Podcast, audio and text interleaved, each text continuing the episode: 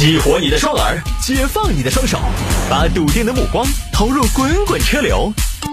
给我一个槽点，我可以吐槽整个地球仪。微言大义，换种方式纵横网络江湖。来喽，欢迎各位来到今天的微言大义啊，继续跟您分享网络上一些热门的、有意思的小新闻。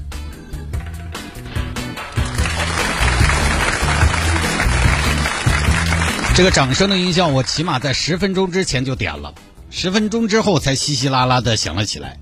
音效这个东西呢，我在节目当中一直没有使用，因为我总觉得我卡不准那个点，而且在节目里边播音效呢，实际上已经是很多年前的播节目的一种方式了，现在慢慢的已经被淘汰了，哈，已经不太播了。有的时候鼓捣笑呢也不是一个办法，对吧？反倒显得尴尬。所以我们我们的节目呢，而且有的时候其实它并不是好笑的，说实话，严肃新闻啊，有的时候，所以我就在节目当中呢一直坚持一点，就是只用一段音效，就是节目开场的时候。大家包容包容啊！来下了节目之后呢，也欢迎各位来加一下我的个人微信号，拼音的谢探，数字的幺三，拼音的谢探，数字的幺三，加为好友来跟我留言就可以了。有听众朋友让我摆一下这个天府 N 街氛围组，最近最近一段时间特别流行什么氛围组啊，氛围组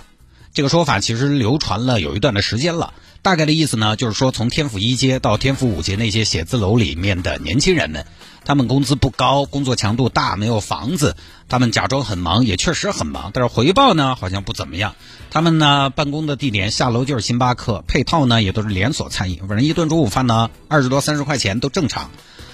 吃完饭再喝个星巴克，喝个咖啡什么的，也就一天不是一顿饭几十块钱吧。他们走路带风，地铁出行，美其名曰是环保和现代。看起来匆匆忙忙，日理万机，出入各种全幕墙的甲级写字楼，门口站的都是强身强力壮的保安，进去都得刷卡，上电梯都有梯控，外卖还不准上去。但实际上呢，这个区域跟自己没有任何的关系，因为附近的房子贵，住的比较远，早早起来赶地铁，到了之后呢，早高峰等电梯，可能要等个十多二十分钟。到了办公室吧，你说他工作环境好吧，也就是一个又一个的格子间，客服啊、销售啊、文员呐，很多其实都是。替代性很强的工作，你说他出入高级写字楼吧，很有可能那个办公室还是他们老板贷款租下来的，加起来办公面积还没有人家高净值家里边一个客厅大，说不定可能还是群租办公室，你分一块我分一块我们合租，这就是所谓的天府 N 街氛围组。大家前段时间老提这个提法，我觉得这个呢，说实话啊，很正常，调侃归调侃，他呢确实有一点点自嘲，当然其中呢也包含一点点的无奈。这个就相当于什么呢？脱口秀表演，把自己的无奈说给大家听，把自己说的伤害说给大家听，把自己不开心的事情说出来，让大家开心一下，就一回事。听起来其实无奈，其实呢还是一种积极，就是面对嘛，就跟买房分为组、摇号分为组一样。你听起来听起来他们好像是，哎呀，我们这些摇号分为组、买房分为组，听起来他们是看清自己，其实骨子里人家还是比较较劲的。摇号分为组，那也恨不得自己能摇上。天选之子，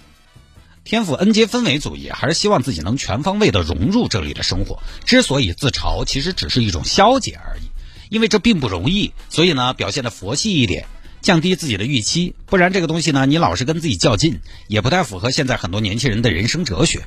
他们在做的一件非常重要的事情，其实就是欲望和能力尽量的相匹配。所以当这个自嘲的氛围组，其实很正常了。就跟有些朋友老是强调自己是我是一个屌丝一样的，他说是那么说，你真的你你去说他两句，他可能天天把这两个字挂在嘴边，你什么时候，哎，尤其你在背后说他两句，你就这么说，马上给你冒气。我有时候也这么说自己，但并不代表我就这么认为。我们有的时候呢，只是选择一种先抑后扬而已。万一有天不是了，我赚了。那如果我一直是，那也好嘛，我也是正常发挥而已。这这个就是降低预期嘛。不要给自己那么大的压力，不代表我们不努力，不代表天府新区啊，不是这个，呃，这个天府 N 街氛围组他们不努力，他们满足于现状，他们较劲，他们只是适当的降低一下自己的预期。话说回来，产生天府 N 街氛围组这个族群呢也很正常，因为呃现在天府 N 街哈，我这个比较可能招大家笑话，但是我我觉得这个比较是有点相似的。天府 N 街实际上就有点像上海陆家嘴一样。上海陆家嘴有很多高收入的人群，天府 N 街其实同样也是。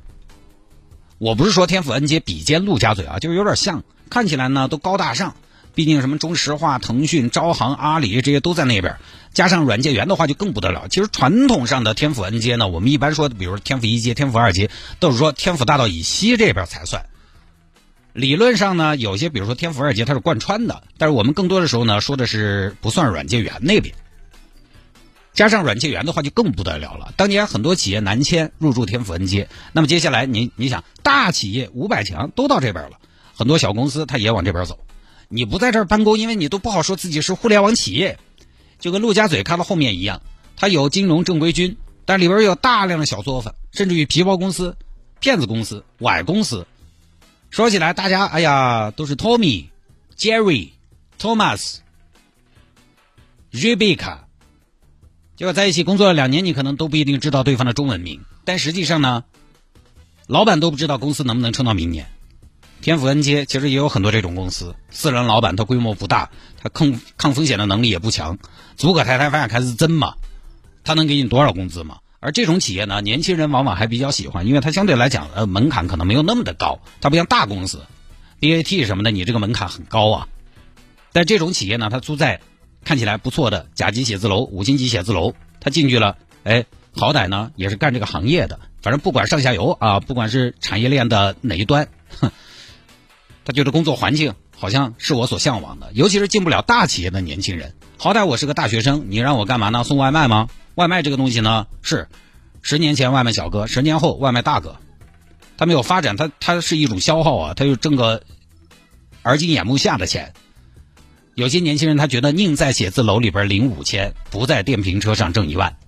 工作环境不错，周边消费不低，但是呢收入又的确一般，就造成了这样一个群体。当然，这里我又忍不住好为人师了啊！你说现在年代不一样了，对年轻人不太友好。其实年轻不都是这样的吗？只不过只不过现在有些区别。其实我们那个时候，你说十多年前，你说能好到哪里去？我刚刚毕业的时候就在电台工作嘛，那个时候我们的电台还不在世纪城路这边，我们电台在红星路二段，在城里边。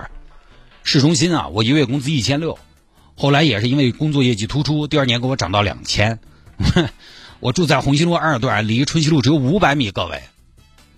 我有时候吃饭我都去春熙路吃，因为太近了。街上的红男绿女，商场里边的琳琅满目，当时真的就是你坐拥城市核心地段，尽享时尚先锋资源，但是抵不过一个月只有两千块钱。出门就是太平洋王府井，那个时候太平洋王府井，说实话，当然我们说人和春天这种。呃，这个美美丽城这种又完全是另外一个 level 了，我们根本就不敢进去。说老实话，我不敢进去啊。我有一次自己去逛美美丽城，我真的，我从一楼逛到二楼，再从二楼下到一楼出来，前后最多最多八分钟，不敢停，里边没人。你想蹭里边人多进去逛一逛都不行，都不敢，因为你停下来里边没人就。啊，里边售姐啊、售哥什么的都把你找着了，都把你看着，嘘寒问暖的，问长问短的，不敢去。所以那个时候对于我们来说，太平洋王府井那就是成都中产的天花板了。啊，人家逛我也逛，那人家买呢我只能看。那个时候我们台里边同事谁还不是个春熙路时尚氛围组？novo 你也逛不起啊，novo 当年第一城那个下边一楼什么 Miss Sixty。Energy 这些牌子，那一条牛仔裤是要一千多的，以微素什么的，我说过的嘛。那当年我们吃烧烤也是要算先算钱，因为因为什么呢？因为害怕超预算，到时候尴尬结账的时候。年轻的时候家里边没有矿，我们县份上来的，往大城市立足，多而不少都有这样一个阶段。因为就很简单，因为我们从县城来到成都这样的所谓的新一线城市，我们是在向上融入。就跟我们说房价北上深杭的人，他来到成都，他觉得，诶，成都房价不贵，因为你可能四万多块钱，你几乎可以买成都最好的房子了。他们就习惯了七八万的房价，到成都来，他们是觉得这么便宜，有没有坑啊？它是降维。当你从地级市、从县份上来到成都这种新一线城市的时候，你是在向上融入，所以会不容易，很正常。你可以这么认为，你就是你们家族第一代移民的。往大城市移民的哪个东西，这个不恰当的例子，就跟第一代华人出国打拼一样，你确实要比当地人更努力、更勤奋、更吃得苦才行。所以正常的这个东西要慢慢来，因为你已经来到大城市，你加入了一场已经开始了的游戏，那肯定刚开始的时候你也只能低低调调、老老实实，在新手村外边慢慢的砍，慢慢的砍鸡、砍鸭、砍牛，慢慢的你才能游刃有余。你消耗的时间会比别人人民币玩家会长得多。所以这个呢，嘲笑人家氛围组的朋友也大可不必。谁还不是谁的分为组？你这你这嘲笑天府文街分为组，你在天府文街可能不是分为组，但在另外一场竞争当中，你可能就是人家的分为组。而反过来，您现在手头拥有的可能就是人家所艳羡的。所以这个不多说了啊，就到这儿吧。